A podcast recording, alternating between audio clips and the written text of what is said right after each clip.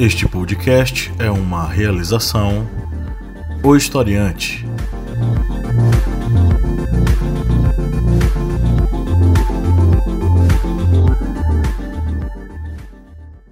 Olá, historiantes! Bem-vindos a mais um episódio do seu podcast sobre ciências humanas, o podcast do historiante, que troca uma ideia bacana, inclusive, sobre os possíveis temas de redação para o Enem, além de temas das atualidades eu sou o professor Pablo Magalhães e nós temos aqui na nossa bancada o Kleber Roberto. E aí, pessoal, beleza? O Márcio Fabiano.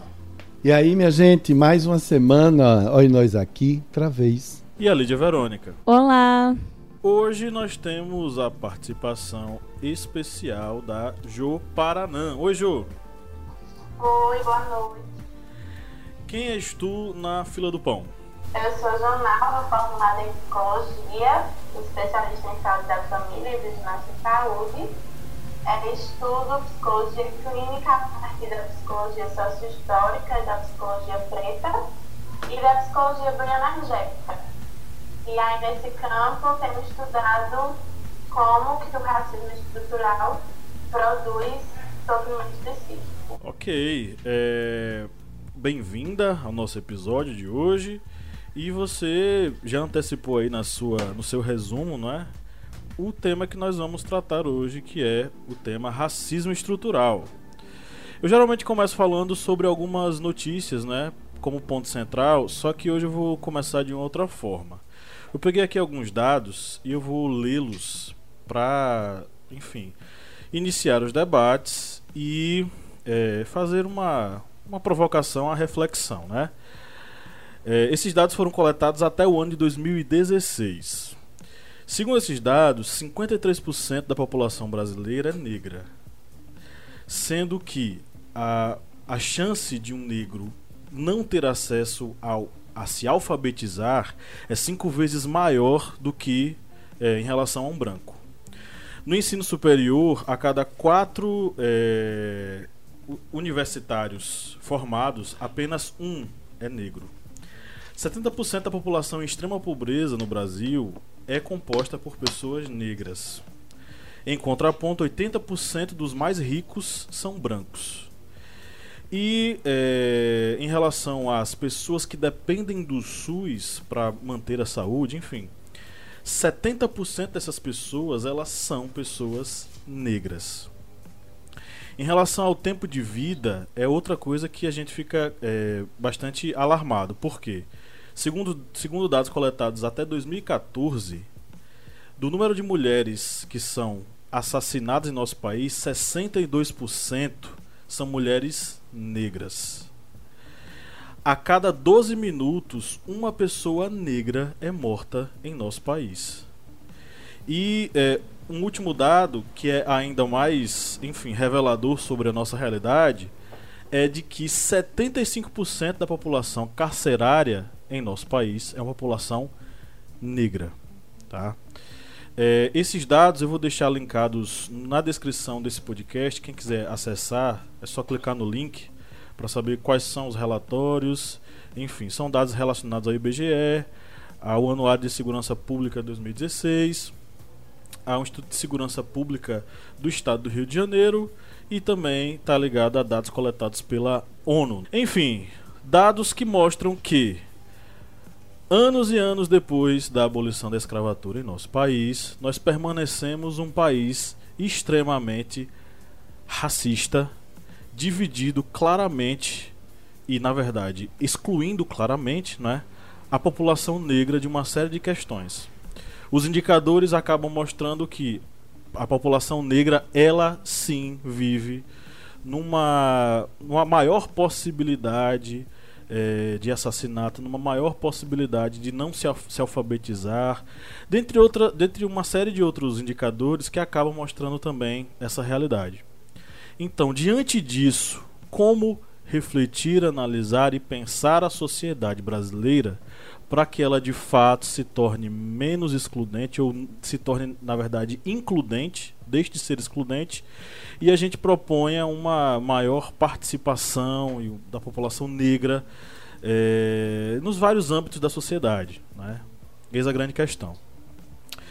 Diante disso, diante desse prelúdio, eu abro a palavra para as pessoas aqui na bancada, quem quiser se manifestar. Esses dados que você traz são bem importantes assim, para elucidar, apesar de eles serem registrados pelas principais instituições né, que fazem essa vigilância, esses registros, essas notificações, a gente acredita que eles ainda não retratam a realidade como ela acontece, ou seja, a gente acredita que esses números sejam bem maiores. Inclusive pela questão do acesso, né? É, no caso da, do acesso às, às periferias onde se encontra o maior número, né? De, de minorias, talvez isso também conte como ponto de falta de de informação né, sobre o, o número exato de pessoas que, que sofrem realmente com essa com essa com essas taxas, né, com essas essas porcentagens.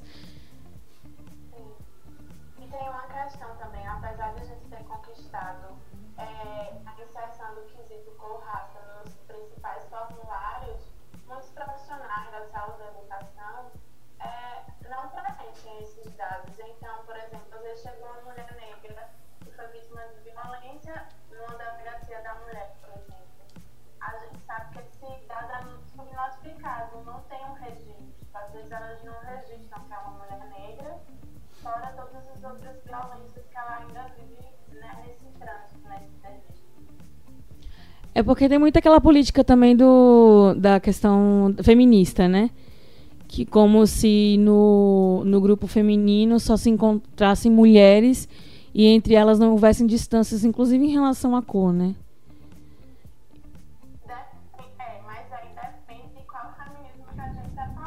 Não, eu estou falando do feminismo, mas da questão do, da proteção à mulher, do universo feminino, que proteger a mulher como se fosse uma medida já é, tomada e sanada, enquanto, na verdade, é, existem problemas até mesmo dentro da, do grupo feminino, inclusive relacionados à cor e, e, e questões é, econômico-sociais, né?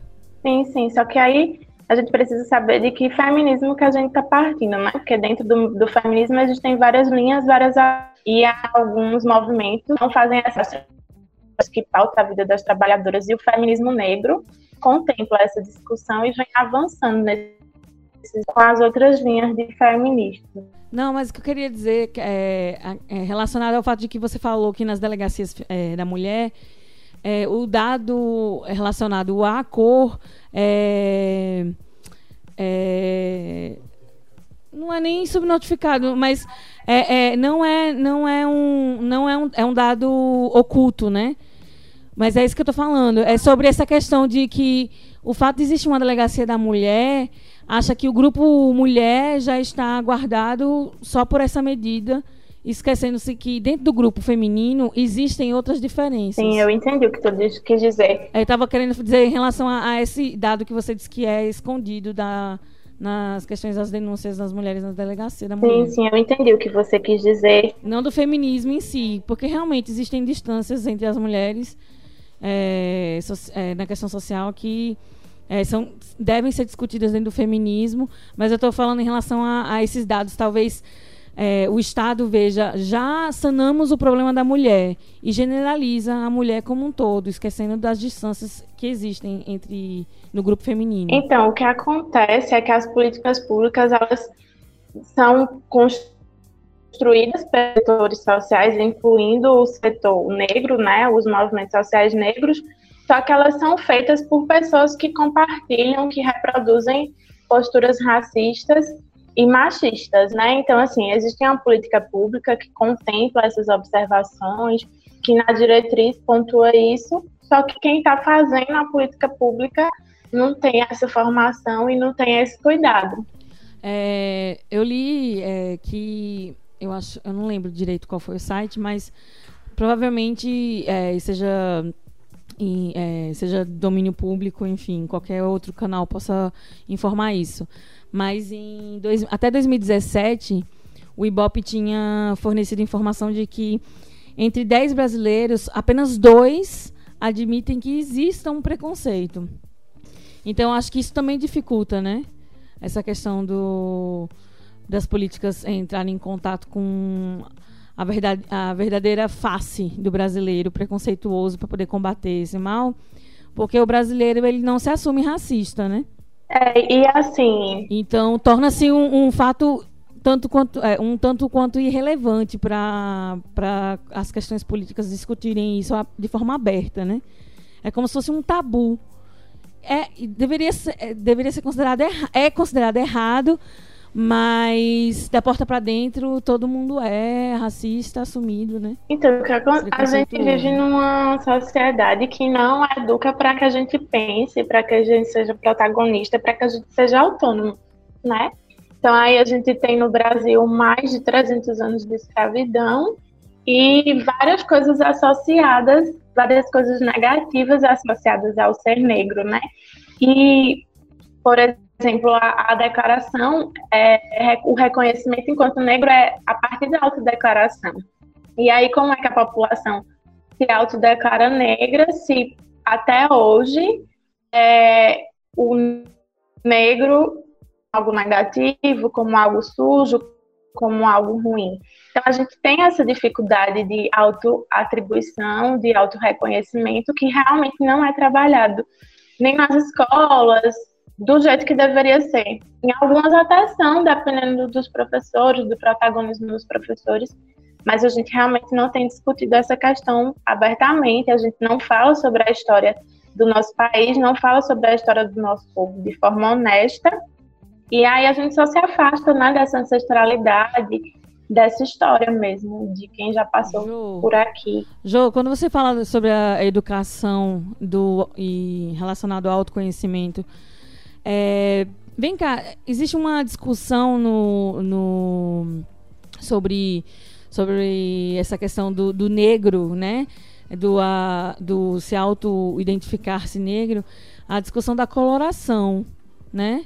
uhum. a, a, corrente da coloração.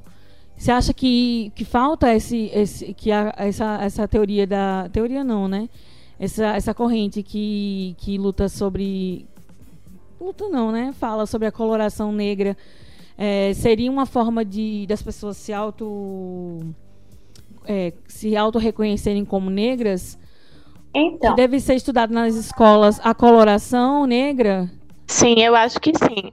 Porque a, a gente tem no país uma lenda, uma lenda, uma crença de que a mistura de raças é uma coisa bonita, é uma coisa que a gente precisa celebrar e que precisa misturar assim e tal. Eu não sou contra. As específicas colorações, ela está muito relacionada à violência que as mulheres negras e mulheres indígenas viveram. Então a gente tem essa mistura de raças atribuída à violência contra a mulher. E isso não é contado tão abertamente, isso não é dito tão abertamente. As pessoas elas celebram a mestiçagem, mas esquecem como foi que ela aconteceu. E aí a gente várias colorações por conta dessa mestiçagem, e quanto mais escuro a gente é, mais violado a gente acaba sendo, né? Porque quanto mais claro a gente é, mais a gente se aproxima dos colonizadores e mais a gente consegue ser aceito. Apesar de que existem traços do corpo, o nariz, o cabelo, que determinam, que determinam não, mas que dizem sobre essa raça, que diz sobre a, a nosso auto-reconhecimento, mas quanto mais claro a gente é, mais fácil de viver. Quanto mais escuro a gente é, mais ameaçado a gente se sente. É, é porque eu vi a discussão entre amigos negros, na verdade, né? eles divulgando paletas de cores é, para que você se identificasse como negro. Como. Uhum. Porque existe essa questão de. Ah, é quando. Até como se fosse um elogio, né? Você não é negra, você é morena, né? E na verdade não é é negro. Existem traços negroides, né? Além da cor e tudo mais, como você falou. Exatamente. E, Exatamente. E seria, sei lá, mas seria importante divulgar essa paleta de cores, no caso da.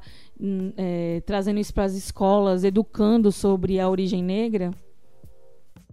Eu acho que não é a paleta de cores que resolve, sabe?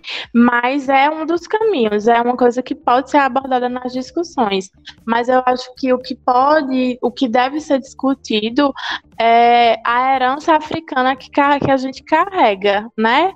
As questões religiosas, o acarajé que a gente come sem lembrar que veio dos negros que foram escravizados e as coisas que a gente vai misturando e a gente não sabe de onde vem. Então, às vezes, a gente vê uma pessoa que é parda, que se considera parda, por exemplo, que não consegue se reconhecer negra, mas vive nesse, nesse, nesse trânsito de que está imerso nessas heranças africanas.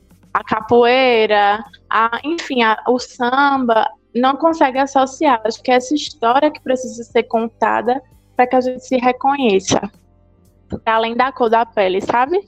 Bem, sobre essa relação entre racismo estrutural, devemos lembrar tanto que existe esse racismo estrutural, ou seja, que é um racismo que vem se estruturando dentro da nossa sociedade, como tem o racismo institucional. Uhum. E esse racismo institucional foi um digamos, uma das vertentes que mais prejudicou a comunidade afrodescendente no Brasil. Devemos lembrar que desde o período imperial, por exemplo, é, foi o segundo ato oficial da, da lei imperial que de 1834 que proibia negros de frequentarem é, escolas, de serem educados e saindo de encontro à Constituição de 1824 que liberava esse ensino. Mas aí esse ato institucional veio a proibir esse acesso. E aí depois, com o início do período republicano, que já foi um período que tanto coincidiu com a Lei Áurea, fim do período imperial, início da República, veio a surgir uma série de leis que, digamos, veio a prejudicar toda essa comunidade, como uma forma de dizer, bem, já que eles não são mais a nossa mão de obra escrava, nós vamos fazer com que eles fiquem à margem da sociedade. Isso aí, desde, por exemplo, é, trazer é, colonizadores, é, uhum. é, pessoas de outros países para trabalhar, por exemplo, nas lavouras de café. Como é bem retratado aí em vários documentários, livros. Isso aí é uma forma do quê? Dessa comunidade negra não ter esse acesso a esse trabalho a ser um trabalho que vai ser delegado para pessoas de tez branca de outras regiões do mundo. E durante esse período in inicial da República, nós temos aí, por exemplo, é, a lei da vadiagem, que proibia as pessoas de ficarem ociosas nas cidades. Isso aí é de encontro a quem? A uma comunidade que era uma comunidade que estava sendo excluída, que era a comunidade negra. Nós temos também a lei da capoeira, que foi o decreto 847 de 1890, que proibia a aglomeração de pessoas para praticar danças e habilidades nas praças públicas. Isso aí, logicamente, encontra a reunião de grupos de capoeiras que eram grupos de afrodescendentes no Brasil. Ou seja, nós temos a uma estruturação institucional contra a comunidade negra. E esse racismo institucional veio a fomentar esse racismo estrutural, ou seja, um racismo que vem se que vem se digamos se estendendo dentro de nossa sociedade, desde a partir de piadas, expressões, dizeres, até mesmo aquela concepção racial que surgiu no período aí do início da República, que coincidiu também com a eugenia, ou seja, com as noções de uma raça ser superior à outra. Por exemplo, há livros na, educacionais que diziam que o branco europeu e o branco asiático eram mais inteligentes que o negro africano. Ou seja, institucionalizando um racismo que era um racismo pregado cientificamente pela eugenia ou seja, criando uma raça superior a outras. E isso também veio a se estruturar em nossa sociedade, fazendo com que esse racismo estrutural fosse algo que se engendrasse dentro de nossa sociedade e ser um racismo dificilmente de ser combatido, porque é um racismo que infelizmente está no cotidiano das palavras e dos dizeres da nossa sociedade. Ele acaba se entranhando tanto na cultura, especificamente quando a gente está falando da cultura brasileira, que ele passa a ser algo é, quase que não notado. Uhum. É. é tanto que hoje quando a gente questiona, né, a gente vai questionar determinados posicionamentos, determinadas falas, muitas pessoas não conseguem enxergar no que elas estão falando esse racismo que está estruturalmente é, inserido na nossa cultura.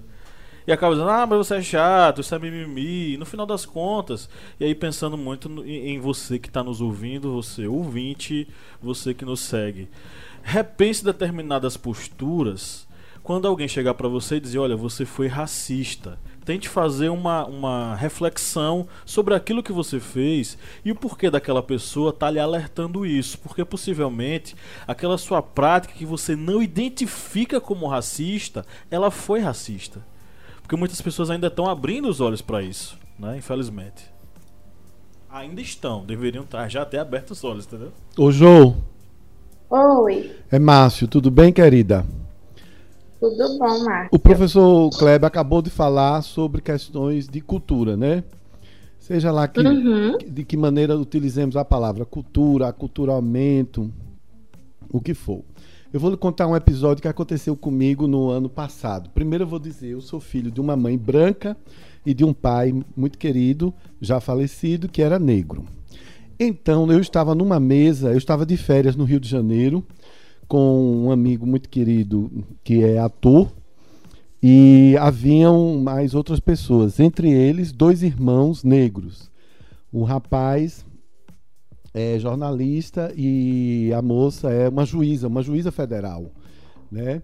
E assim, pessoalmente eu fiquei super feliz. Foi a primeira vez que eu conheci uma juíza negra. Conhecer de perto. Eu sei que já vi em, em entrevistas e tudo mais. E a conversa foi muito legal, sobretudo pessoas interessantes e no momento o meu amigo me perguntou a mim, a gente falando, acabou falando sobre racismo e tal. O meu amigo me perguntou: "E você, Márcio, você se considera o quê?" Foi a primeira vez que eu fui perguntado sobre isso na minha vida toda, né? E uhum. eu fui uhum. perguntado, que eu já fui carimbado, depois eu lhe conto outra história.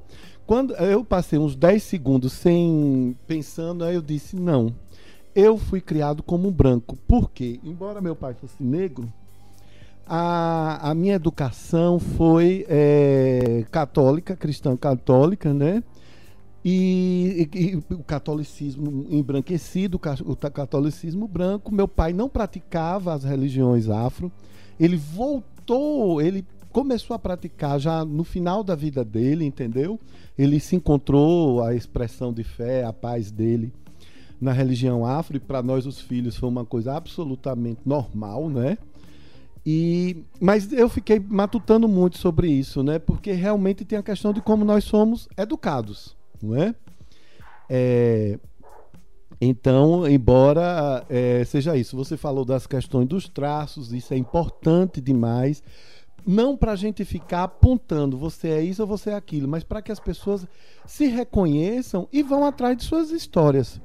Assim eu penso, né? Porque a outra, a outra maneira que eu soube que eu era branco foi quando eu fui tirar meu visto no consulado americano em Recife para poder fazer um intercâmbio lá e me carimbaram como white male, né? Macho branco. E também foi muito divertido, porque eu digo, ah, eu acho que eu sou o John Wayne, que era um personagem, era um, um, um, um xerife lá do, do, Velho Oeste e tudo mais, né? Os, os americanos, aliás, eles, eles têm essa mania de carimbar e Caetano Veloso faz uma, uma, uma, uma, brincadeira sobre isso numa música dele, né? Dizendo que no, nos Estados Unidos branco é branco, preto é preto e a mulata não é a tal. E aí eu tenho observado muito isso, quer dizer, além de ser uma questão é, que precisa ser enfrentada, é uma questão de, de, de você encontrar a sua raiz e ser feliz com ela, né? É, quer dizer, o meu pai teve uma chance na vida dele, ele não é obrigado, ninguém é obrigado a seguir nenhuma religião, mas ele teve uma chance e se encontrou é, no candomblé. Em, já no final da vida dele e etc, etc. E cada um, todos nós seguimos a, a, lá na minha família existem várias expressões de fé. Como é que você pensa isso, cultura e a maneira como as pessoas são educadas em relação à sua etnia? Eu acho que é atravessado pelo racismo, né? Por exemplo, eu sou neta de Índia, com um homem negro, minha mãe é negra, é, mas eu fui criada num ambiente absurdo através do racismo era branca. Jô, Jô, nós vamos lhe pedir mil desculpas e a gentileza de você me responder de novo, porque caiu a conexão aqui, a gente tá agoniado. então você começou falando de sua avó, de seus avós. Por gentileza, Jô. Certo, eu repito sim. Pronto, vou, vou, continuar dos avós.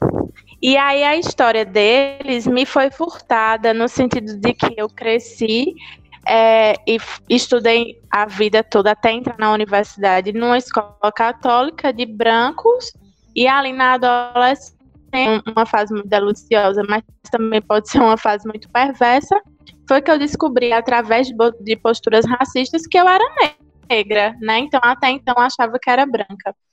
E aí foi quando entrei na universidade que eu tive a liberdade de estudar o que era, o que foi a história da minha avó, o que foi a história do meu avô e a religião que era tão discriminada, que era tão pejorativada, que era tão marginalizada, fala da, do meu povo, fala dos meus ancestrais, né? Então, assim, a gente, eu acho que a, a educação deveria ser mais honesta nesse sentido, de legitimar os diferentes modos de existir, os diferentes, as diferentes origens, as diferentes manifestações religiosas e culturais, enfim, para que a gente possa escolher com que a gente se identifica, né? E reconhecer de onde a gente vem. Então, demorei muito tempo para reconhecer de onde a história não é só de Jonalva, mas de muitas negras e negros, né?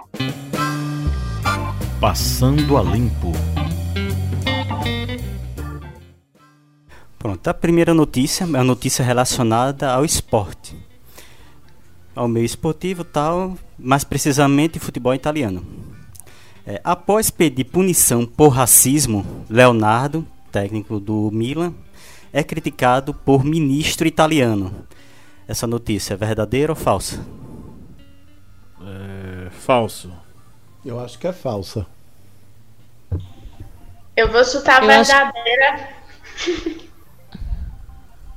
Eu vou chutar verdadeira. Tem um ministro lá que ele é meio fascistinha. É, só por conta disso mesmo. Mas não tenho noção do que é. Eu também não. Pronto, tivemos 2 a 2 e Jo e Lídia acertaram. Uhum. É uma notícia verdadeira. Uhum. É, num jogo entre o Lazio e o Milan, é, um, dois jogadores do Milan, eles sofreram acusações, eles foram é, sofreram piadas é, racistas. É o jogador Kissie e Bayakoko, que são é, jogadores africanos. E eles é, sofreram piadas, injúrias raciais muito pesadas. Torcedores imitaram macacos, fizeram sons de imitando chimpanzés. E o técnico do Milan, é, o Leonardo, ele pediu punição para a torcida do Lazio. Só que esse primeiro-ministro, deixa eu pegar o nome dele aqui, Montari. É, é o vice-premier de interior da Itália, Matteo Salvini. Ele disse que essa punição deveria ser feita pelos torcedores, porque se for uma minoria no estádio, a grande maioria deveria castigar esses racistas. E só para lembrar que esse é, ministro italiano é ligado ao movimento das cinco estrelas e da Liga, que é um movimento de extrema direita, é anti-imigrantes, é, eurocentrista e ultraconservador. E que na campanha distribui alguns símbolos fascistas, né? Exatamente. Interessante é que a Itália ela é o lugar de, dos extremos, né? Porque na Itália a gente assistiu o nascimento do tanto do anarquismo quanto do fascismo, né? Então, um país de extremos. Pronto, vamos Só lembrando que essa notícia ela tá no site IG, é, ig.esportes.com.br. A próxima notícia vem lá do Rio Grande do Sul. É Estado condenou 68% dos réus entre 2005 e 2008 com acusações que foram acusados de racismo. É uma notícia falsa ou verdadeira? Eu acho que é verdadeira. Vou de verdadeira. Eu também vou de verdadeiro. Eu acho que é verdadeiro. Ou parcialmente falso. é, Jô chegou um próximo da resposta, porque a notícia fake, a notícia falsa. É, a notícia, o título da notícia é Advogados criticam baixo percentual de condenações por racismo no Rio Grande do Sul. E não é 68% dos réus condenados, é apenas 6,8% dos réus no Rio Grande do Sul são condenados. E essa crítica, essa notícia está no site Zero Hora, essa crítica é feita porque muitas pessoas elas acabam desistindo do processo exatamente porque é um processo lento não está tendo condenações e muitas pessoas preferem não tentar levar adiante por causa dos gastos judiciais. E os juízes indicam que o problema é por causa da quantidade de processos, mas só que é um dos estados que menos punem é, pessoas acusadas de racismo no Brasil. No final eu justifico minhas respostas. Como é? No final eu quero dar uma justificadinha sobre minhas respostas. Pode falar pode. Falar, Se quiser, falar. pode falar. É porque quando a notícia é muito boa relacionada ao combate ao racismo, a gente pode duvidar porque a gente ainda não está nessa sociedade tão consciente, né? E o Sul e o Sudeste são as regiões mais racistas do país e que mais negligenciam essas reproduções.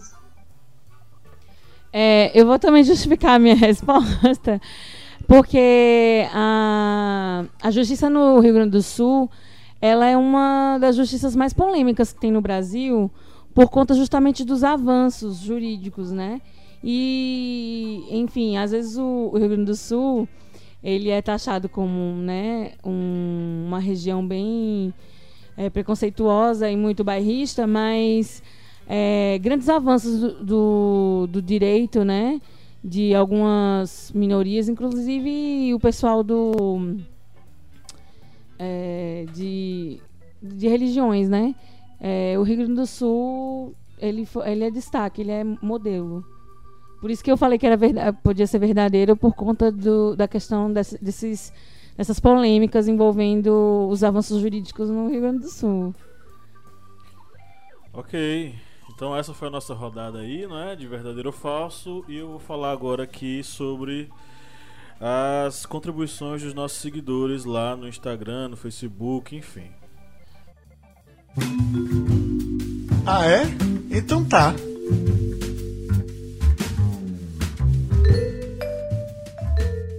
É, Jô, para cada pessoa eu vou direcionando uma fala de um dos nossos seguidores para fazer um comentário, ok? Ok. Então vamos lá. É, não Primeiro se assuste comentário... com alguns comentários, porque tem comentários que são bem. Principalmente Racista. hoje os comentários estão daquele jeito, viu? Bora lá.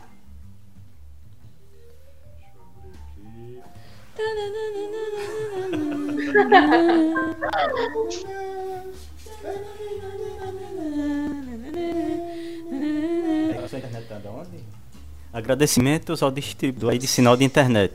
Parabéns, vocês estão de parabéns hoje. A gente podia fazer um jingle institucional, né? Botar a musiquinha. O portal para o mundo. Seu portal para o mundo. Ju? Oi. É, a gente geralmente faz uma interação das nossas é, redes sociais falando o seguinte: se esse tema caísse no Enem, o que você argumentaria? Um dos nossos seguidores mais assíduos é o Pablo Henrique, que toda semana cobra uma playlist e tá perigando. Lídia ali tá pensando aí como é que vai fazer, enfim. É, ele falou o seguinte: ele citaria os traços trazidos até hoje da escravidão e essa busca de igualdade com nações que têm história preconceituosa como os Estados Unidos. O que é que você tem a dizer? É um caminho bacana É um caminho bem importante. Eu acho que uma coisa que pode entrar nos argumentos é a história das raízes africanas, dos valores africanos. Então, dá para dar uma pesquisada sobre o que são valores afro-brasileiros. É, são dez valores, falando assim resumidamente, que tem essa origem e que a gente cultua até hoje na nossa rotina, no nosso cotidiano, e são coisas bem simples, como circularidade, religiosidade, não necessariamente relacionada a uma religião, mas a relação que a gente tem com a natureza e com o sobrenatural cooperativismo, que tem a ver com a constituição dos quilombos no Brasil, é, corporeidade, que tem a ver com samba, com a capoeira, com as nossas expressões. Eu acho que é um caminho bem bacana. E é importante mesmo falar sobre essa diferença, porque a experiência é, norte-americana é bem diferente da nossa, né? Lá tem uma, tem uma ruptura mesmo, né? Tem um afastamento e aqui tem essa mistura que, embora tenha sido feita a partir da violência, é o que a gente celebra, de certa forma, né? É. Principalmente porque dentro da, da, da própria conjuntura ali da história norte-americana, você vai ter uma legislação fortíssima que vai evidenciar e potencializar essas divisões. Uhum. Se na África do Sul nós tivemos o apartheid, nos Estados Unidos nós tivemos as, as leis Jim Crow. As leis Jim Crow separavam é, a rigor todos os locais, especificando banheiros masculinos e banheiros femininos, é, uhum. salas mas, é, é, femininos não, salas de é, banheiros de negros, banheiros de brancos e aí e aí tinha a subdivisão racial por sexo. O banheiro do homem branco, o banheiro do homem negro, o banheiro da mulher branca, o banheiro da mulher negra, que é uma coisa que me remete inclusive a um filme que pode inclusive ser citado aqui nas nossas indicações, que é o Estrelas Além do Tempo, uhum. que conta a história daquelas três moças negras cientistas que Sim. conseguiram né, a, é, seu espaço na NASA. E é uma das cenas emblemáticas, não sei se o Jô já assistiu, já. que é a do banheiro, né? Uhum. Que ela tem que sair lá, enfim, no, no, no, no uhum. prédio onde as, as moças negras estão para poder fazer o xixi, enfim. E ela levava o trabalho, durava uma hora essa, esse caminho até ela chegar lá e uma hora para ela voltar. E o cara não entendia o que é estava acontecendo. Aí ele descobre que é tudo isso e vem aquela questão da do banheiro, ele quebra a placa do banheiro, enfim, agora não, tem, não vai ter mais distinção, ela vai poder fazer as necessidades nesse banheiro aqui. Então, é, é um caso, o caso norte-americano é um caso emblemático sobre essa questão da é, é, diferenciação racial legitimada pela legislação norte-americana com as leis de Jim Crow. É o racismo institucional. Isso que eu ia falar, a gente pode associar essa, essa experiência norte-americana ao racismo institucional. Tem outro nome para isso, né? Tem? Não, deve ter, mas é só fazendo um, ah, sim. uma ironiazinha. ok. é, Lídia Verônica Natália Cristiane falou o seguinte: Encarceramento em massa da população negra, milícia assassinando jovens negros da periferia, o músico recentemente alvejado a tiros. Bom, é, essas questões sociais a gente, é, se fosse para tratar numa redação, né, a gente poderia trazer as leis, né, o histórico das leis é, raciais no Brasil. É, a lei que foi a primeira lei, né, contra a, o racismo, que foi a lei de Afonso Arinos, né, Arinos, não sei, que de 1951 que a lei ela basicamente classificava que era racismo e tal, mas ela não penalizava, né? Ah, de forma a punir a sociedade para educá-la, né? Sobre as questões do racismo. E aí, em 89, o Carlos Alberto Caó, né, de Oliveira, que ele era advogado, ele era jornalista, vereador, e ele era militante da, da causa negra, né? No Brasil, na época, e ele ele fez o projeto né, de lei para melhorar essa lei anterior, em 1989, é, que falava sobre o racismo e classificava o racismo e outros preconceitos, né? Inclusive o religioso, que também tem a ver com a questão racial, né? E, enfim, a gente podia trazer na redação essas questões. É, porque que é tão. Como no caso que a gente ouviu agora da, da reportagem, né? Não é penalizado de forma rigorosa, né? Não existe uma denúncia real, não existe um, uma. Digamos, o, o crime racial não é, digamos que, imoral como os outros crimes, né? E tanto que a polícia comete e o ministro diz o quê? Que pode acontecer, porque é banalizado, né, a, o racismo. E, enfim, eu acho que a gente podia usar essas questões das leis também no, no na redação, né? Que falta é, melhorias é, ou então iniciativas que divulgassem melhor essas leis e tornasse repudioso, né? Ou repudioso? É, como eu posso como poderia classificar? O, o crime racial né? É, e odioso. odioso odioso. É repudioso no caso para a sociedade criar um nojo né? Contra o racismo como muitos outros crimes. É, o, é, o crime hoje de racismo é ele é inafiançável e também e a lei traz todas as características para para é, o que é que significa o, o, o racismo. E a própria polícia ela discrimina né? Então assim e ela não é punida pela devida lei. Então a polícia né o exército nesse caso. Mas aí eu, eu acho que eu puxaria mais para essas questões da, da legislação. Porque porque que ela porque que ela é uma lei fraca, embora ela seja uma lei grave, né? Tem uma penalidade grave. É, tem também a diferença entre injúria e racismo, mas o racismo é claro da quando parte do especialmente do, da segurança pública, né? Quando parte do Estado para a população carente, enfim, o racismo é, é nítido nas práticas né? Não existe uma injúria racial, existe uma, uma discriminação real, enfim, e fatal para a população negra. E aí eu acho que eu, eu usaria as leis para construir minha redação né, nem Tocando nesses, nesses casos. Já que né, as, os, os policiais, os militares, eles são os, eh, os é, agentes da lei, né? E eles mesmos acabam que descumprindo. É basicamente isso. Tem mais coisa? Ok. Márcio Fabiano. Esse perfil é, é novo aqui. Eu tava olhando, viu?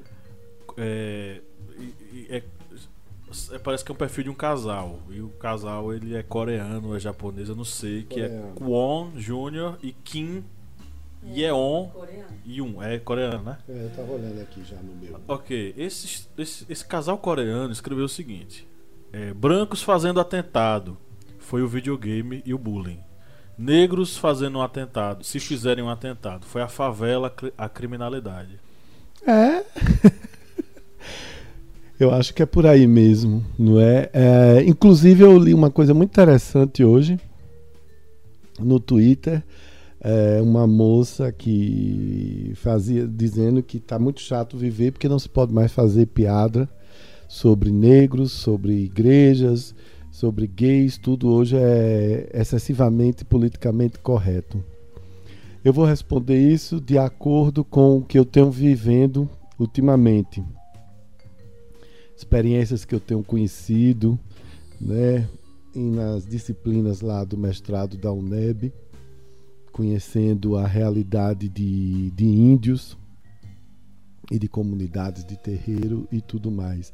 Nós precisamos educar o nosso linguajar. É muito diferente, minha gente. Não adianta correr. É muito diferente você ser um branco e você ser negro ah, aqui no Brasil. E eu falo isso porque eu sou considerado branco e eu me lembro de uma vez que eu estava em Salvador no ônibus e eu morava e trabalhava lá em Salvador. O ônibus parou para ser abordado pela polícia. Tínhamos eu e mais dois caras que eram brancos, nenhum de nós três fomos abordados.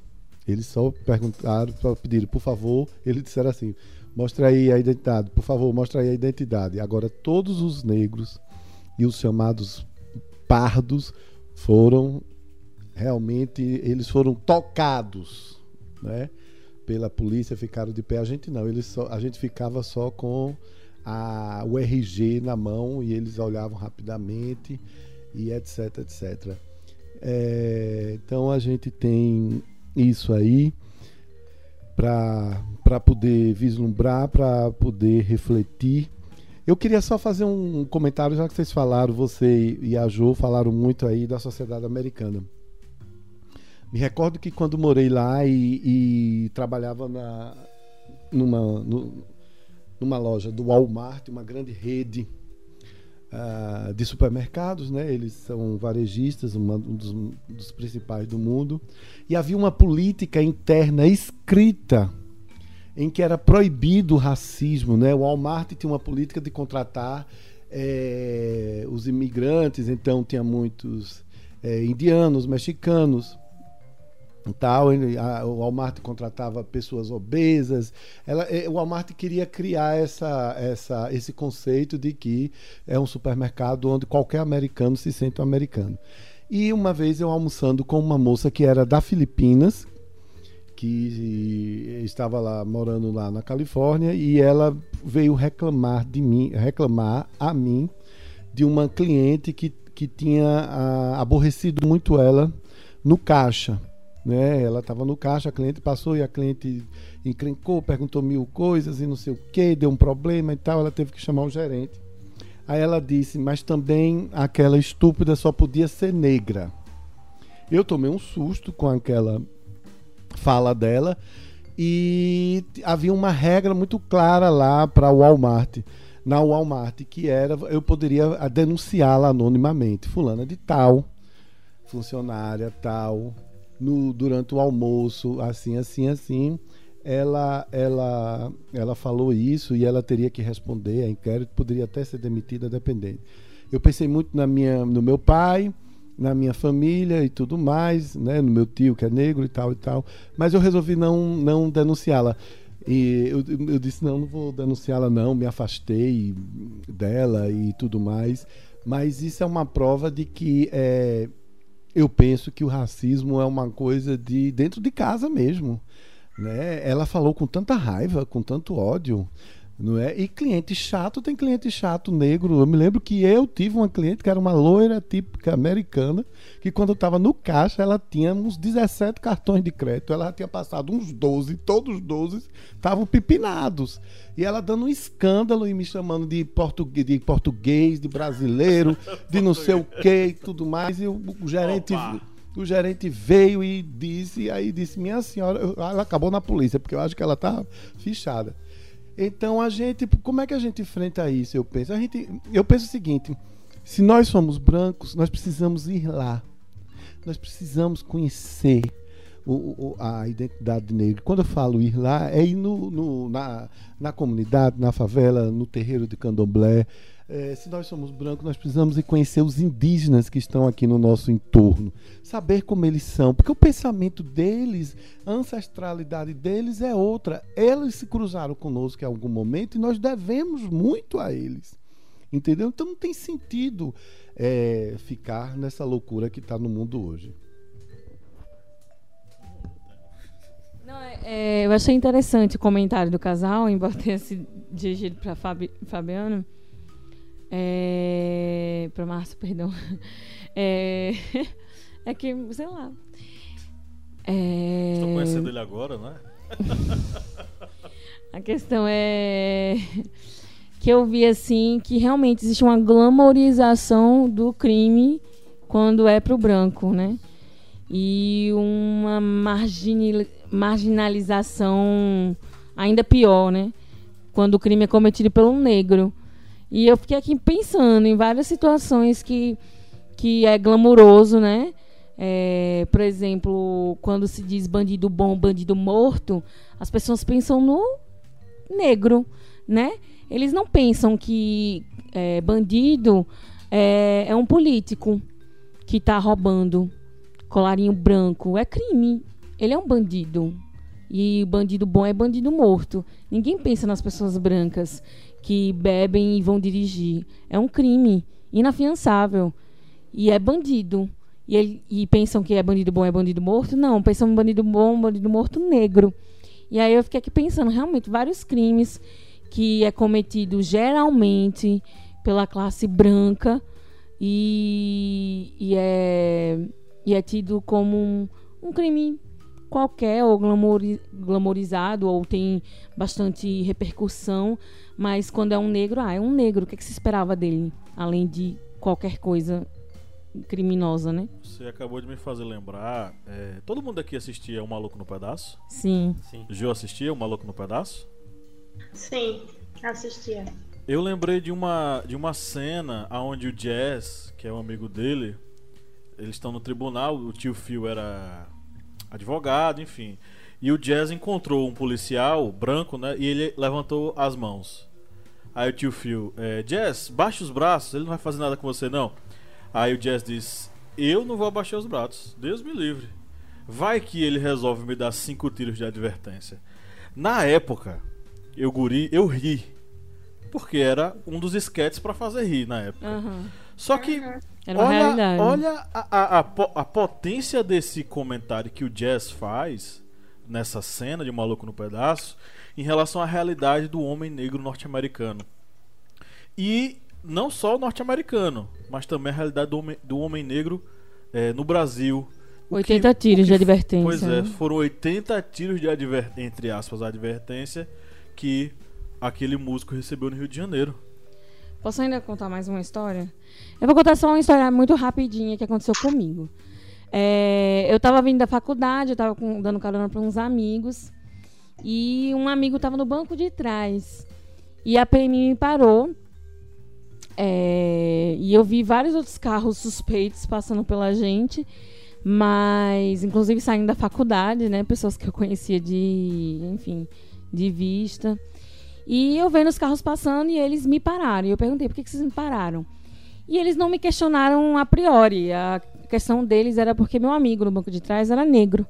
E a primeira pergunta que ele fez foi: ele está com você? Eu, pô, ele está dentro do meu carro. Como é que ele ia estar comigo?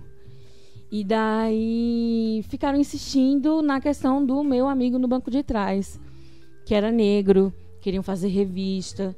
E eles não se preocuparam com o fato de que eu estava sem carteira. Ou seja, era um crime né, é, irrelevante. Uma, uma, uma menina branca, né? De, com um carro de classe média. De classe média, né? Não vou nem dizer alto aqui. Enfim. Era, era algo irrelevante estar sem carteira. Tanto que eles esperaram minha mãe trazer minha carteira e tudo mais, mas sem muitos, sem muitos problemas. Mas eles ficaram na insistência de revistar o meu amigo. E isso me incomodou e aí a gente teve que discutir ali no momento, porque eu estava achando uma falta de respeito, né? É, o fato dele estar discriminando meu amigo, porque ele era negro. E eu perguntando por que ele, né? Eu abri minha bolsa e eles não estavam interessados em mim, nem na minha amiga, que éramos brancas, e sim no amigo no banco de trás, que era negro. E, e aí, cara, eu vi como como isso é realmente o comentário, né? A glamorização ou simplesmente a irrelevância do meu ato, minha, minha infração de estar sem carteira. Era muito, era menos despreocupante para eles do que o fato de que meu amigo poderia estar usando drogas ou ou ser usuário ou sei lá, tá me sequestrando. Era para eles aparentemente muito mais grave, eles estavam mais preocupados com isso do que o fato de eu poder nem ter carteira e estar tá botando em risco a vida de outras pessoas na rua, né? Enfim, essa é só uma história para relatar esse comentário aí que eu fiquei bem reflexiva sobre. Ok, Tem Kleber. Essa... Oh, fale, Ju, fale, desculpa, fale. É, essa fala, né, de Lídia me chamou a atenção, me lembrou, na verdade, de um monte de coisa que eu já vivi por ser negra, né? E aí eu lembrei de uma situação é, quando eu era um pouquinho mais jovem, não que eu seja velha, é, tava lá na orla, bebendo, aqui na orla de Petrolina, com as amigas, tá? Os amigos. E a gente foi usar o banheiro do posto Orla. E tinha uns policiais lá e foram revistar a gente, só que não tinha nenhuma policial mulher. E revistaram todos os homens e me revistaram. E não revistaram as meninas brancas. E eu ainda falei, é, podem me revistar, mas eu quero que seja uma policial mulher. E aí eles mandaram eu calar a boca e eu não tinha outra alternativa, né? De deixar de ser revist... deixar eles revistarem. Outra situação, por exemplo, é quando, gente, quando eu chego nos lugares e as pessoas perguntam. Não me notam, na verdade, né? E aí, de repente, precisa falar alguma coisa e diz: Ah, você é o quê? Eu sou psicóloga. Você é psicóloga? Como assim? Uma mulher negra que é psicóloga, né? É diário isso, assim, é diário. A gente vê quando a pessoa atravessa a rua, quando meu companheiro, por exemplo, está chegando em casa mais tarde e está de mochila e a pessoa atravessa a rua. Quando ele usava o cabelo grande, ele não podia sair na rua, porque a rua esvaziava. O ônibus, a pessoa não senta do lado da gente, e assim sucessivamente. É todo dia uma coisa nova, uma coisa diferente. É, assim, é, depois que eu vim para cá, eu comecei a me relacionar mais com, com amigos né, na faculdade, gays e negros. E até esse evento, eu sempre, eu sempre defendi eles na rua e tudo mais, porque eu achava que era uma questão é, apenas de preconceito por conta do sexo, né? E aí, quando aconteceu esse evento, eu percebi que o fator racial era muito maior. E é realmente, eu fiquei muito triste e como naquele momento eu me senti é, protegida, eu resolvi discutir que eles não iam tocar no meu amigo porque eu tava dando carona para ele, enfim. E aí eu acho que suas, suas amigas poderiam ter intervido também, né? Poderia, mas a situação de violência é muito grande. Eles estavam sendo bem violentos com os meninos, que foram quem se posicionaram. Um deles chegou a apanhar, enfim. É bem complexo. É, são pessoas armadas contra jovens, né? A é gente podia é ter acontecido outra coisa. E aí agora eu uso estratégias, né? Não, não dá sozinha à noite, enfim.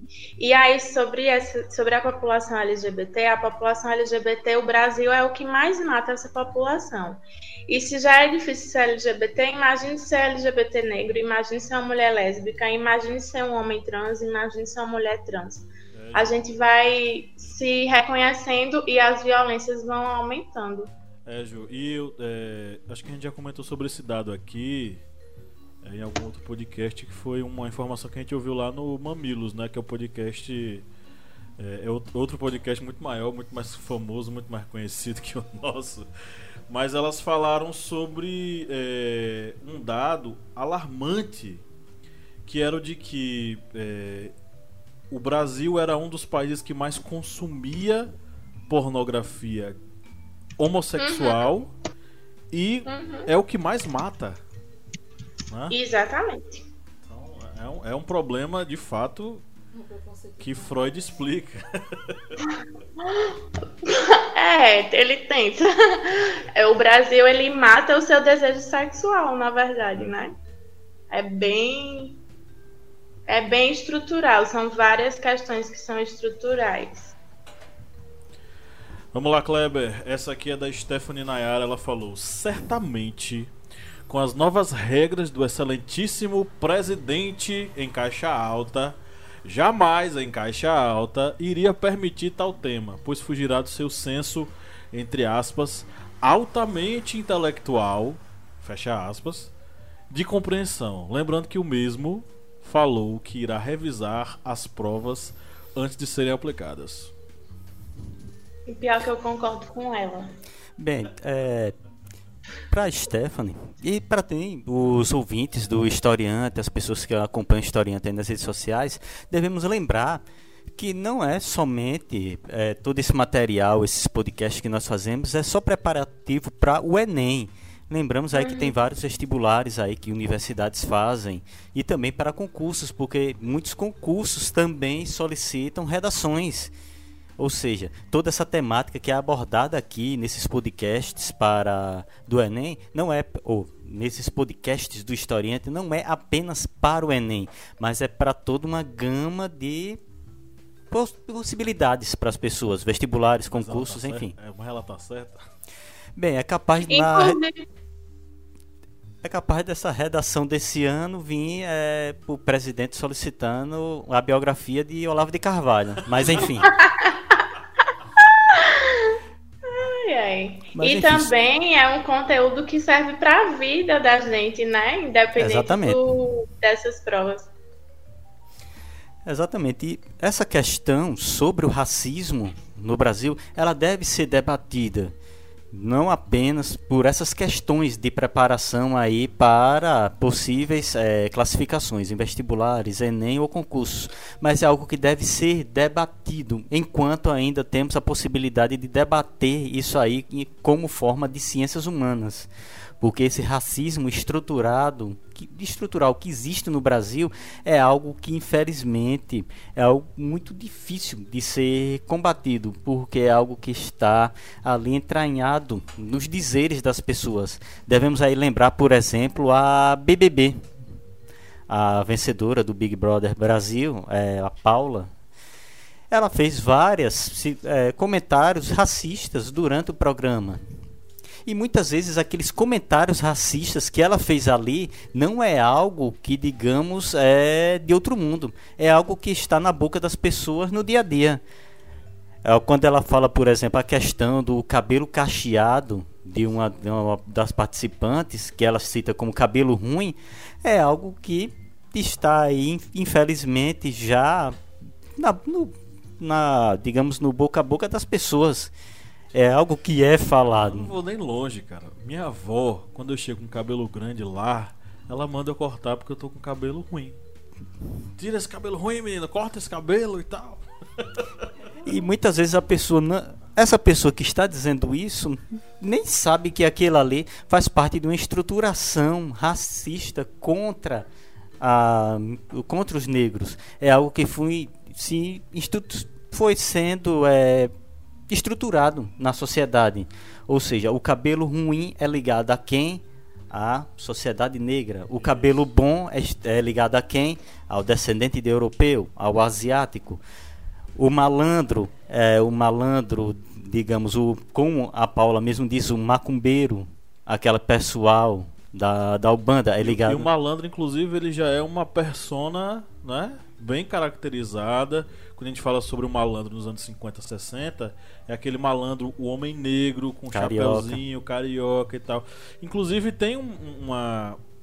Tem uma estereotipia dele na série. Como é que é o nome daquela série, Lídia? É Coisa Mais Linda. Coisa Mais hum. Linda. Que o menino. É o boêmio, né? Eu não lembro o nome daquele ator. Ele é um. Ele é o boêmio e tal. É o típico malandro carioca dos anos 50, 60. O típico, assim, estereotipado homem negro com chapéuzinho. No o Zeca Carioca. Isso. Se você vê o Zeca Carioca, é a roupa que o negro usava naquela. O linho, né? Então. Inclusive o Zé Carioca, gente, no filme Rio, Zé Carioca ensina o pato Donald a tomar cachaça. Velho, isso é um filme de criança. e o pato Donald aparece bêbado. Pois é, é, ou seja, essa questão racista, desse racismo estrutural, é algo que está aí na nossa sociedade e deve ser debatido. Não deve ser algo apenas aí para preparação para vestibulares ou concurso, é algo que deve ser debatido em sociedade para ser combatido, ou seja, evitado. Jô. Oi. É, o Flávio Santos é um nosso seguidor aqui, assíduo também, inclusive nosso apoiador. Um abraço para o Flávio. Ele falou o seguinte, eu vou passar para você, tá? Jô? Tô ouvindo. Desculpa. Fico esperando. Um vídeo de propaganda do Banco do Brasil foi proibido pelo presidente de, devido ao alto teor de representatividade, negros, pardos e LGBTs. O que esperar? No estado de São Paulo aumentou denúncias de abuso policial. Claro, as vítimas majoritariamente são pardas e negras. E o povo apático. E essa apatia sustenta a velha estrutura de poder do país. A atualidade não me permite criar esperanças. O Flávio é lá de São Paulo. Então, Flávio, é... eu acho que esse sentimento é um pouco compartilhado com, com entre todos nós que acreditamos no modelo de sociedade diverso, né? E sem preconceito, sem LGBTfobia, sem machismo, sem racismo. É, foi muito tempo desse jeito, né? Então vai demorar um tempo para as coisas mudarem. Eu acho que o momento não é de pensar em coisas macro, mas eu acho que é o momento de pensar em coisas micro eu não tenho capacidade de fazer uma leitura de conjuntura política como quem estuda isso o tempo todo, mas pelo meu trânsito, pelo menos nos movimentos sociais, a gente tem que reconhecer que esses anos que estivemos no poder, a gente esqueceu de fazer trabalho de base. E trabalho de base é, inclusive, falar sobre essas coisas que estruturam a sociedade, né? Então, eu acredito eu tenho usado isso como ferramenta para resistir. Eu acredito que a gente precisa alimentar a esperança nas micro-relações, nos espaços micro, porque é aí onde a gente vai plantando as sementinhas. Acho que a nossa geração já vai ver alguma mudança, porque eu acho que depois da tempestade vem a calmaria, isso é da natureza, mas a gente vai precisar lançar a mão de se posicionar. E aí macro não dá porque está muito contaminado essa postura conservadora, elitista branca. Mas eu tenho apostado nesses espaços micros, sabe? A propaganda do Banco do Brasil é o mínimo. A gente tem perdido coisas historicamente. Então acho que não tem nada novo, assim. Só resistir e tentar é, botar é, fogo, botar resistência e força nessas relações micro, sabe? Eu acho. Essa coisa do politicamente correto, por exemplo, é tão criticado, mas eu acho que o politicamente correto também é uma forma de educar, porque quando a gente vai adotando certos é, posicionamentos, certas posturas para respeitar o outro, a gente está pensando sobre essas coisas, sabe? E aí eu acho que vai ganhando sentido a gente respeitar a diversidade. Ok. É, fechando essa rodada de falas, a, a, gente vai agradecer aos nossos seguidores que mandaram essas mensagens todas. Dizer para vocês que relaxem o coraçãozinho, que ninguém vai acabar com o Enem, não, porque isso é coisa de gente doida, tá? A gente vai ter o exame nacional aí. Até porque isso não é uma política de governo, isso é, um, é algo institucionalizado como ferramenta do Estado para acesso ao ensino superior. Então, por enquanto, tá tudo tá ok, tá valendo. tá valendo. E você que está nos ouvindo, se você quiser fazer uma contribuição, se quiser mandar uma mensagem, se você quiser se manifestar, ter o seu comentário aqui ouvido, acesse lá um dos nossos perfis, ou no, no Facebook ou no Instagram, arroba historiante e mande sua mensagem, nos siga lá, ok? Agora nós vamos para os pinga-fogos aqui, os meninos estão se olhando. Pinga-fogo do Márcio. Quem começa? Eu sei, porque na semana passada fui eu. Tá vendo? Vamos ter a próxima vez, caro coroa. É, querido professor Márcio, uma pergunta simples e eu acho que você até mesmo já ouviu. É, por que o ódio de muitos contra o sistema de inclusão social como as cotas? Sabe o que é que eu penso sobre esse ódio? Para mim, quem tem ódio, antes de mais nada, é um medíocre. Certo? É um medíocre, é um estúpido, é alguém que não se esforçou o suficiente, que não correu atrás.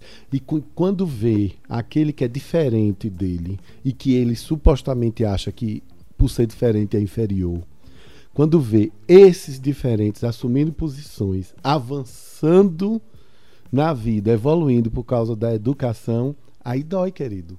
Dói porque dói na ruindade deles, dói na mediocridade desse povo. Eu acho que esse ódio é o ódio da que reflete, né? O ódio pela cor, pela pelo crescimento social, pelo avanço, sabe? Eu acho que é o racismo. As pessoas não conhecem sua história, a gente não conhece a história do Brasil. E aí a gente odeia o que é sujo, a gente odeia o que não merece direito. E isso é bem refletido nas cotas. As pessoas acham que a cota é, uma, é um assistencialismo, não compreende essa reparação cultural. Né? E aí, paciência. paciência, tem que ter muita paciência. Pinga fogo pro Márcio. Kleber. Nós.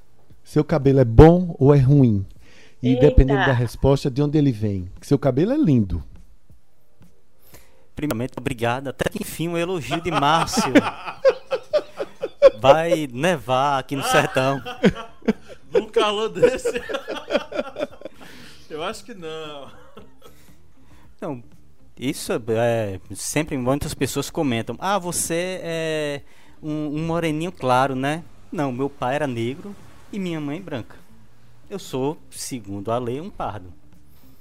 Mas eu me considero muito mais uma vertente aí de um negro, já que dentro da minha família, tanto materna como paterna, aí tem muitas ligações com, digamos, outros grupos que formam aí o nosso país. Algo que é típico do Brasil, não adianta a pessoa dizer eu sou, digamos, um ariano puro, eu sou 100% branco, que não é, porque é. foi brasileiro, há essa mesclagem interna no, no país. Mas, sobre o meu cabelo, eu acredito que o meu cabelo é um cacheado bem bonito. Muito lindo. É lindo seu cabelo, cara. É lindo. Porque não devemos ter vergonha de dizer meu cabelo é cacheado. Ah, eu sou, eu não sou, eu não sou pardo não, eu sou, como é que dizem? Jabuticaba. É, eu sou jabuticaba. Eu sou moreno claro, eu sou caramelo, eu sou é, eu sou um café com leite, ou seja, tudo isso daí é, digamos, uma tentativa de fugir do que realmente a pessoa é é aquela velha, o, aquele velho discurso do racismo estruturado, ou seja, a pessoa tem medo de se autodeclarar.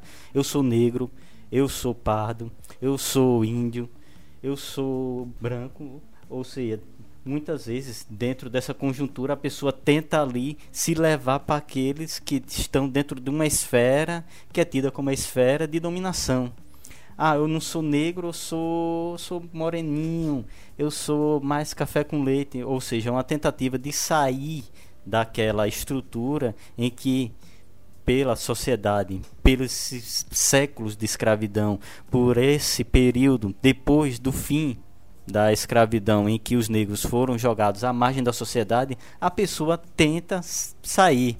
E não tenta, digamos, movimentar, tentar reestruturar essa sociedade para ver que o negro faz parte, sim, da, da cultura, não é algo marginalizado, não é algo que deve ser é, inibido, deve ser, como o presidente muitas vezes diz, uma minoria que tem que se curvar à maioria. Não, é parte integrante e formadora dessa sociedade. Não devemos ter vergonha de nos assumirmos, não assumir a nossa origem a partir do momento em que estamos negando a nossa origem, nós estamos destruindo a nossa cultura. E um país sem cultura, um povo sem cultura, está fadado a ser subjugado por outros. Posso falar? Né? Pode. Eu acho que, puxando a sardinha para a área que eu trabalho, né? Eu acho que a gente precisa não deixar passar de falar que o racismo ele é, provoca sofrimento psíquico nas pessoas. E são pequenos detalhes, como, por exemplo, essa, esse apontamento sobre cabelo ruim ou cabelo bom, né? A gente vive em padrões, a gente critica tantos padrões, mas não faz o recorte da mulher negra do homem negro. A gente ainda continua criticando os padrões a partir da, da perspectiva branca. E aí esses padrões têm feito as pessoas negras terem depressão, cometerem suicídio, ter uma relação abusiva com o álcool, ter autoestima bem fragilizada, as mulheres têm autoestima fragilizada por conta do cabelo, isso é desde a infância, né? Quantas meninas não ganham de presente de aniversário um alisamento, enfim. Cabelo não é ruim, ruim é o comportamento das pessoas e né, até porque o cabelo não é uma matéria viva, então ele não tem como é, ter práticas negativas, né? Acho que a gente precisa começar a assumir desde criança esses cabelos que são tão diferentes, que são tão diversos. E a dificuldade de, de, de localizá-lo como cabelo bom é a, é a falta de representatividade, né? A gente não, a gente que é negro não cresce tendo exemplos de propaganda de cosmético, a gente não é a protagonista da novela, quando é, é um corpo hipersexualizado, a gente não é protagonista de filme, a não ser alguns filmes que contam a nossa história, mas são raros se a gente for contar, se a gente for parar para pensar. Então, acho que a gente tem que. Alguém falou que o racismo vem de casa, né? E a reprodução realmente começa dentro de casa. A família da gente não quer que a gente seja reconhecido como algo ruim né? Não, não quer que a gente sofra preconceito por ser preto. Então, quanto mais embranquecido a gente puder ser, a estrutura, a, a, dinâmica vai fazer com que a gente embranqueça, quando é possível, né? Porque corpos periféricos, por exemplo, como é que vão embranquecer nesse lugar tão marginalizado? Era isso que eu queria falar. É, só lembrando que muitas vezes ocorre essa tentativa até mesmo de, digamos, entre aspas, aí, de embranquecimento da, digamos, da elite do nosso país. Por exemplo, como falamos de Machado de Assis. Quando falamos de Machado de Assis, lembramos o quê? Um branco, branco, branco, quando tem um HQ que saiu agora, é, um escritor ele estava tentando adaptar os contos de Machado de Assis para uma linguagem mais jovem, que mostrou o Machado de Assis negro, as críticas caíram em cima. Que é isso aí? Quem é ele? Machado de Assis não era Inclusive, negro. Inclusive, a Caixa Econômica, aí vamos falar da área de Márcio agora, que é publicitário. A Caixa Econômica, há um tempo atrás, foi falar sobre as origens da Caixa Econômica e falar sobre personagens ilustres que tinham conta lá e apareceu o Machado é, de Assis branco. E a galera, oxi, o que é isso? Que é isso? Como assim? Coisa de Márcio, né? Enfim. Ou seja, tenta Mas se. é uma coisa louca, é que você pega uma foto do Machado de Assis, o Machado de Assis era um homem negro, negro. minha gente. Ou seja, tenta se pegar um dos maiores, se não o maior escritor brasileiro e levar, digamos, para essa elite embranquecida, entre aspas porque muitas pessoas não têm acesso a, a, digamos, a fotos de Machado de Assis e sempre acreditam que aquelas ilustrações de um homem é, cabelos grisalhos e branco é ele, mas não é. Dicas culturais. Ok, pessoal, então vamos para as nossas indicações. Quem quer começar? Quem quer sugerir? Quem quer? É, Ju? Eu? Quer começar? Oi. Quero, eu quero fazer uma indicação de uma proposta que a gente está organizando aqui para Petrolina e para a região.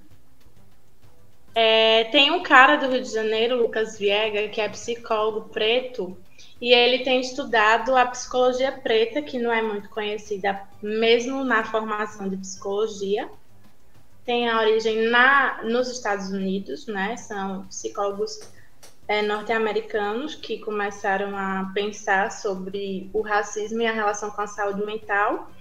E aí a gente está trazendo esse curso, é um curso de introdução à psicologia preta, mas não é só para psicólogos, porque não é é, é, quali, é para qualificar, assim, para abrir, para expandir a compreensão sobre essa questão desse recorte, né, na saúde e, e, e socialmente também.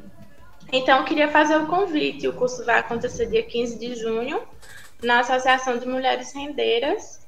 E para saber informações sobre a inscrição, podem entrar em, em contato pelo e-mail jornalvaparanã.gmail.com. Eu queria fazer essa indicação. Ok, a gente vai colocar na descrição do podcast também o e-mail. Quem quiser, clica e já manda o e-mail também. É, a data do evento? Ok.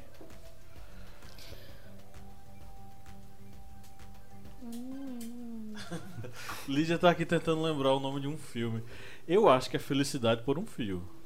A Felicidade por um Fio é da Netflix, né? Seria minha indicação, já que Kleber falou agora no final do, do podcast sobre a questão do, dos, dos foi Kleber ou foi ela que falou?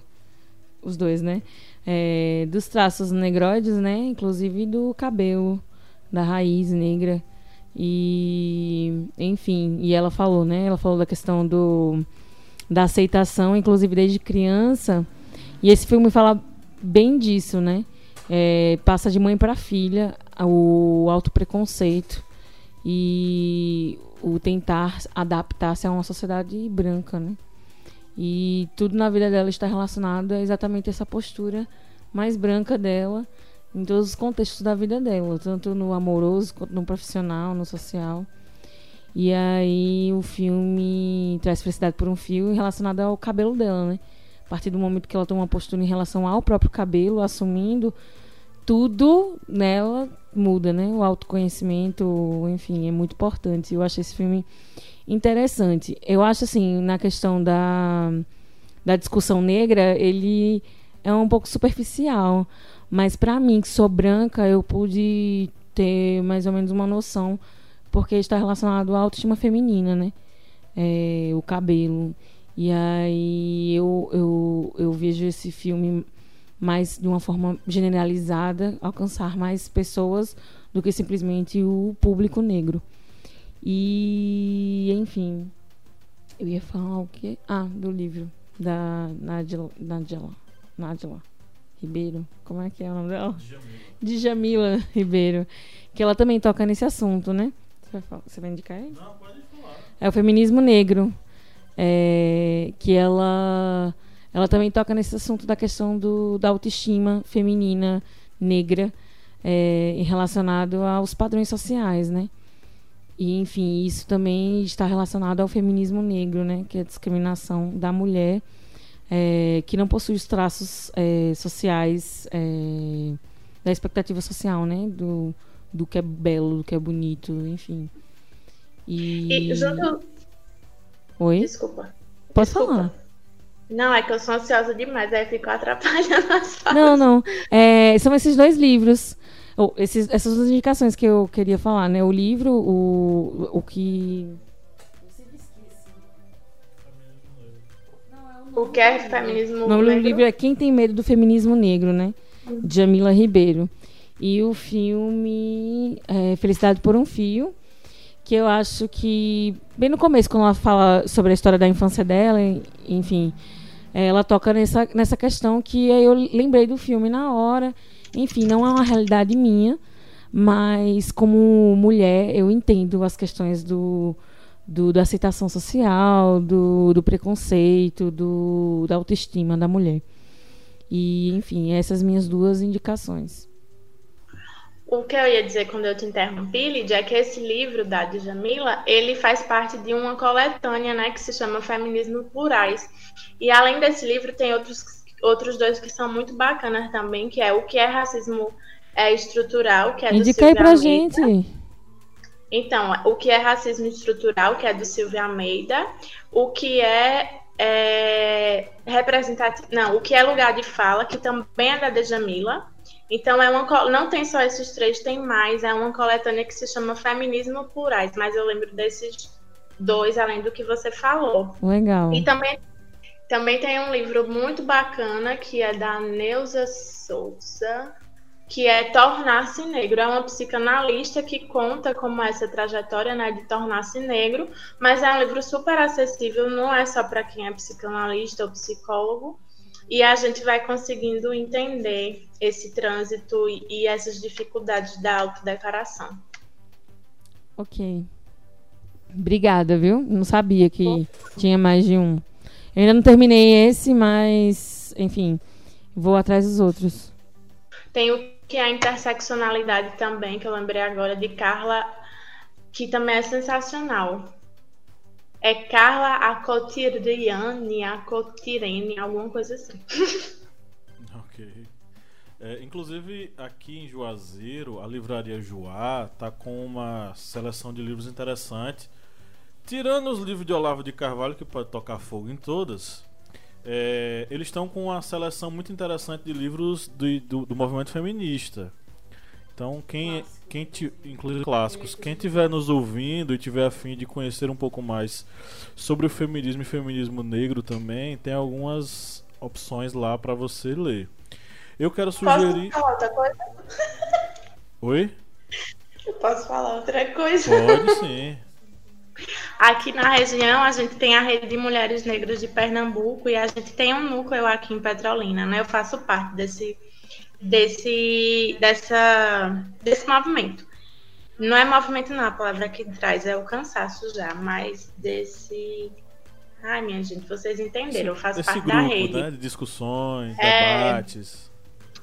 E aí é, a gente faz todo mês a Roda das Pretas. Geralmente é na, no Parque Municipal, num domingo, e aí a gente vai trazendo essas temáticas. Para acompanhar, é só ir no Instagram da Rede de Mulheres Negras de Pernambuco, que a gente lança por lá. Ok.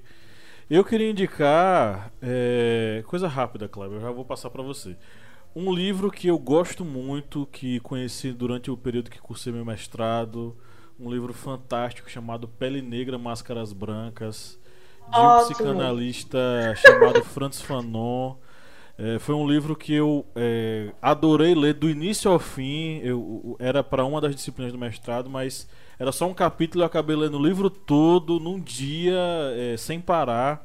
E é uma perspectiva interessantíssima sobre o processo pelo qual o embranquecimento ele se torna uma espécie de estratégia de inserção do homem negro na sociedade branca europeia é, dominadora opressora. É um livro fantástico para abrir a cabeça de uma série de pessoas. Fanon não é historiador, mas ele acabou fazendo o papel de historiador nesse livro fantástico. Inclusive me emocionei muito porque estava orientando uma aluna minha no curso de História lá no Centro de Ensino Superior do Vale de São Francisco, lá em Belém de São Francisco. Sugeri, porque nós estávamos tratando sobre a questão da problemática do racismo em, em- em grupos eh, de, de música, não é? Eh, em clubes de música em Belém, e eu se- sugeri que ela lesse o livro e eu ia disponibilizar um PDF para ela. Ela veio na semana seguinte com o livro na mão. Tá aqui, professor, eu comprei. E ela, humildezinha, mesmo assim, ela, ela se organizou para comprar o livro. Eu fiquei eh, extremamente emocionado eh, com, com essa determinação dela, né? Enfim, é, e a, a, a sugestão do livro do Fran- Franz Fanon e uma sugestão bem caseira, viu, Kleber? O, o, o vídeo que nós subimos nesta segunda-feira sobre as origens da filosofia lá no YouTube, na TV Historiante. E nós, através desse vídeo, nós mostramos o porquê de nós não podemos falar, nós não podermos falar que a, o berço da filosofia é na Grécia. A filosofia ela é preta, ela nasceu na África e nós devemos à sabedoria milenar dos egípcios a criação dessa coisa tão fundamental para nossa vida que é a filosofia. É, lembrando que nós temos também um mini curso sobre as Isso civilizações hidráulicas e nós abordamos também essa questão da filosofia, o nascimento da filosofia no, Egito. No Egito. Bem, as minhas indicações eu sempre faço a indicação de uma música e dessa vez vou indicar uma música do Rage Against the Machine, que é Killing the Nemo. Essa música, ela já no seu início, ela já vem demonstrando ali esse, digamos, impacto ali a questão do governo e também das organizações racistas, como por exemplo a Ku Klux Klan norte-americana. Vou também aqui eh, sugerir também um livro, é O Negro no Brasil, Trajetória e Lutas em 10 aulas de História. São das organizadoras Carolina Viana, Hebe Matos e Marta Abreu, que ele vai desenvolver aí de- a trajetória desde o período da escravidão no Brasil, passando pelo período de ab- abolicionista e também no início da República, ou seja, quando está ali se consolidando tanto a questão da abolição como também dessa política, digamos, de, eh, de isolamento da comunidade afrodescendente. E também vou indicar eh, dois filmes. Um filme que é tanto filme como livro, já que o filme é baseado num excelente livro, nos 12 anos de, de escravidão, de Solomon Northrop. Que esse é tanto um excelente livro como um excelente filme. E vou de- também sugerir eh, um documentário que já foi sugerido várias vezes aqui nos nossos podcasts, que é a 13ª emenda norte-americana. Tanto o filme como esse documentário, a 13 terceira, estão disponíveis no Netflix. E a 13 terceira emenda, ela fala exatamente da, digamos, da liberação da escravidão para os pre... com relação aos presos norte-americanos, que eram um contingente formado por sua maioria por negros. É um documentário muito bom, não vou aqui me adiantar, mas vale a pena tanto você ir atrás do filme como também desse documentário. Valeu? É isso aí. É nós. Antes de eu fazer minha indicação, quero mandar um abraço para duas fãs nossas. Edivânia Cruz, professora ah, na Prefeitura de Juazeiro. Um beijo para Edivane e para sua sobrinha Maria Eduarda. Elas são, se interessam por filosofia, sociologia, estão antenadas com essas questões e vão ser nossas apoiadoras e vão são nossas fãs. O que eu vou indicar é um documentário que eu vi ontem à tarde. Fiquei duas horas e poucas sem sair entendeu? Sem desligar nem para beber água, que é Homecoming, que em inglês significa De Volta para Casa. É o documentário da, da estrela da música americana Beyoncé. E ela fala de como ela se preparou para se apresentar no Festival de Coachella, sendo a primeira mulher negra né, a primeira estrela afro-americana a ser a principal atração desse festival. Eu fiquei impressionadíssimo pela. Eu, eu sabia que era Beyoncé, mas não, não, não sou fã, não, tenho, não baixo as músicas. Eu fiquei. Lídia, Lídia é fã. Eu fiquei impressionadíssimo pela primeiro pela capacidade dela. Ela é uma grande força, né? É uma mulher linda, muito bonita, é, pela coragem dela e ela se assumiu como uma rainha black, né? Uma black queen e ela, no, ela não mede as palavras dela. Eu disse: eu fiz isso para defender a minha raça, o meu povo, para mostrar que nós precisamos viver em comunidade e ter orgulho. E ela fala de tudo: ela fala de corpo, de cabelo, que ninguém tem vergonha, fala do processo todo. Acho que a gente aprende muito. E tem uma coisa que, que depois que eu terminei disse existem pouco, pouquíssimos, raríssimos. Se alguém souber, indica aí pra gente nas redes sociais documentários falando de artistas negros brasileiros. Tem, aquele do... Tem documentário sobre Elza Soares, gente? Eu pensei isso, sabia? Acabei de me perguntar. É... É... Uhum, tem, tem sobre Garrincha. Sempre tem sobre o macho. Tem Maia, né? tem Maia. É, eu tinha esquecido, passou em branco aqui, mas eu tô lendo um livro, eu tô comendo ele, é muito maravilhoso. Foi indicação. Foi indicação do Leia Mulheres de agosto do ano passado. E eu fiquei em cócegas para ler esse livro, porque foi um dos livros de, de, destaque da roda, né? Do Leia Mulheres, que é o Quarto de Despejo. E ele fala sobre o racismo, né? O racismo estrutural também. E vem lá de. Né, a história vem de, dois, é, de 1958. E o que mais me chama a atenção é o quão presente ainda são algumas questões raciais na sociedade de hoje, né? Tão teoricamente avançada e poli polida e politicamente informada, enfim. É, e é, esse livro é maravilhoso, é incrível e eu vou botar ele nas minhas indicações também. É o Quarto de Despejo. De Carolina. Carolina de Jesus. Isso. É maravilhosa, né? Esse livro é muito bonito. É lindo, é lindo. Eu tô, eu tô encantada. Lídia Verônica! Oi. Tem, abemos playlist essa abemos, semana. Abemos playlist. Como se chama a nossa playlist? Como se, vamos, vamos pedir para a convidada sugerir o nome da nossa playlist. Podia ser Fogo nos Racistas. É o quê? É, é o quê? Fogo nos Racistas. Fogo nos Racistas. Bora fogo, então. Fogo, Fogo nos racistas. Tracinho historiante. Okay. Isso. Ok. Então é isso, jovens historiantes que nos ouvem. Foi um prazer enorme estar aqui com vocês nessas quase duas horas de gravação. Extrapolou e muito, mas o papo foi enriquecedor, foi fantástico, foi maravilhoso. E Jô, nós gostaríamos de agradecer a sua participação. Eu que agradeço, é um prazer estar falando sobre essas coisas. A gente precisa expandir. É um tema que me afeta, então por isso que eu gosto de falar, falar. Queria pedir desculpa pela correria, né? Hoje é segunda-feira, praticamente véspera de feriado, então tive essa dificuldade de chegar inteira, mas eu espero que eu tenha contribuído. Muito obrigada e fico à disposição para a gente ir construindo outros diálogos. Show de bola. A gente tem um outro podcast aqui na casa que é o Arretadas. É só com vozes femininas sobre assuntos feministas e sociais.